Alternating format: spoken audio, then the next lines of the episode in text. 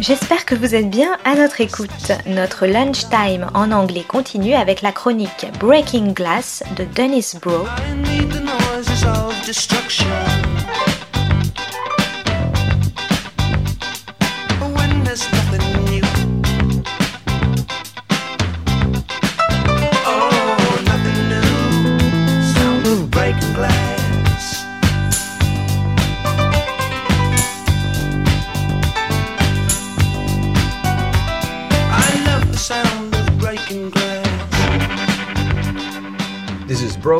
On the Art World Beat, Breaking Glass. Today's episode collectivizing and yanking art out of its commodified prison, the Lumbung Documenta. This two part uh, series will consider the impact of a monumental event in the art world, the turning over of the every five year art festival Documenta in Kassel, Germany, to a series of collectives under the organizational framework of the Indonesian group Ruangrupa the first such direction of a major art festival in the West by a developing world group, and Asian and Muslim at that. Ruangrupa and the 50 participants, mostly collectives, proceeded to rethink and refashion in an activist mode the foundational concept of not only how the art object is presented, the place of art in the developing world and in the West, and finally, how art is, rather than simply being consumed, capable of critiquing the productivist development of the West and opposing new ways of being and new solutions. For daring this whole scale reimagining, the project has been roundly criticized and most often uh, under the rubric of anti Semitism, anti Zionism, and criticism of the policies of the Israeli state. This first article will lay out the critique document opposes, and the second will consider the attack on it, as well as examining a more art world friendly but still cantankerous and challenging simultaneous presentation a few hours away in Berlin, the Berlin Biennale. Documenta closes this weekend, the Biennale last weekend, but both have challenged and in ways tried to upend preconceived perceptions both in the art world and in the world at large. Let's start with the radical slogan of this year's art festival in Kassel. We are not in Documenta 15, we are in Lumbung 1. In Indonesia, a lumbung is a rice barn where the surplus harvest is stored to benefit the community in time of need. Ruangrupa defines Lumbung as extended to this festival and, more importantly, to the world at large as a practice of collectivizing the fruits of the system of production for the benefits of all. The concept is a developing world answer to the private and extractive schemes of the West, which have menaced and exploited the rest of the world for so long.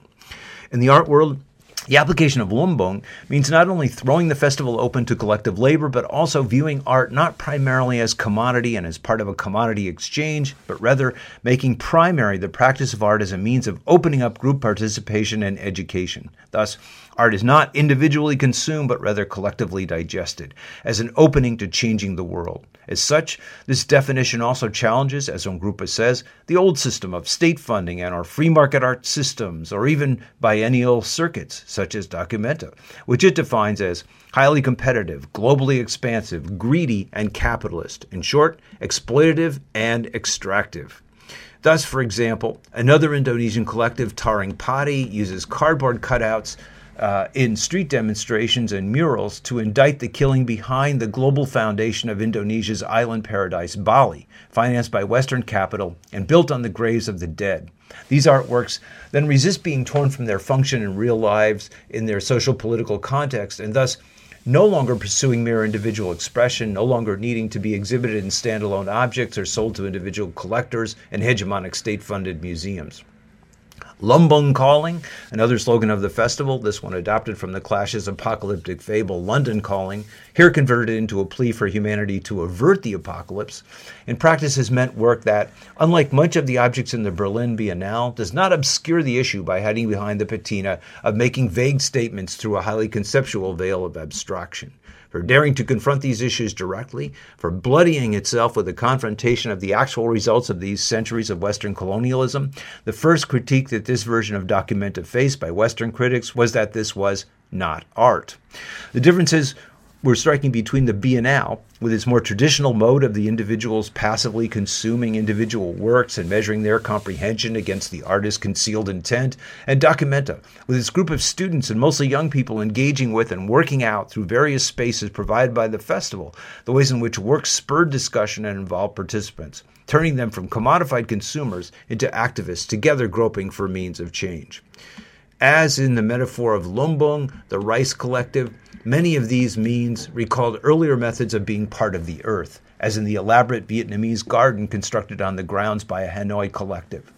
But also, and necessarily, their works also bore the traces of formerly or still colonized peoples laboring under the burden of developing nations, a sobriquet that conceals the fact not only that they have been vastly underdeveloped and exploited by the West, but also that their path should be itself productivist, always developing. Thus, at the Fridericianum, the main site of the festival, there was a tent labeled Indigenous Embassy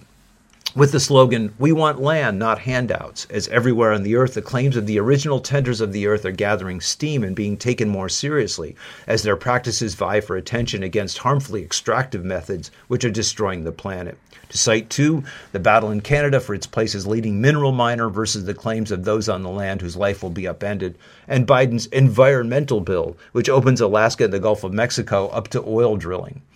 At the festival, a Times Square like continual ticker above the building kept pacing out the money the Australian government owes First Nations groups from 1901 to the present, with the figure reaching into the trillions and still counting.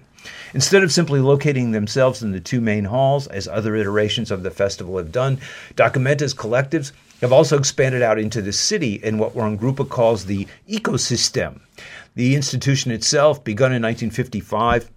was designed as an antidote and mea culpa for the place of its site Kassel as a primary manufacturer of the armaments which fueled the Nazi war machine. As such, Documenta, the most political of all art festivals, has always taken as its mission to highlight this grievous moment in the city's past. This trend broadens in this latest iteration as the Lumbung Documenta expands or occupies not only various sites in the city, but also expands its critique to encompass the post war development of what became known as the city of the car, with the automobile replacing weapons manufacturing in the 50s economic miracle, a situation globally that has accounted for numerous deaths in densely populated urban areas because of diesel pollution. Thus, the headquarters of the clothing company C&A, an unadorned and monotonous facade typical of post-war reconstruction, is illuminated with a Taring Padi banner, ablaze with color and featuring a steadfast Karl Marx in the upper corner, looking askance at the company, which profited under the Nazi regime, seizing Jewish assets and employing forced labor, which has also been accused in the global era equally of employing sweatshop labor from the developing world. A plaza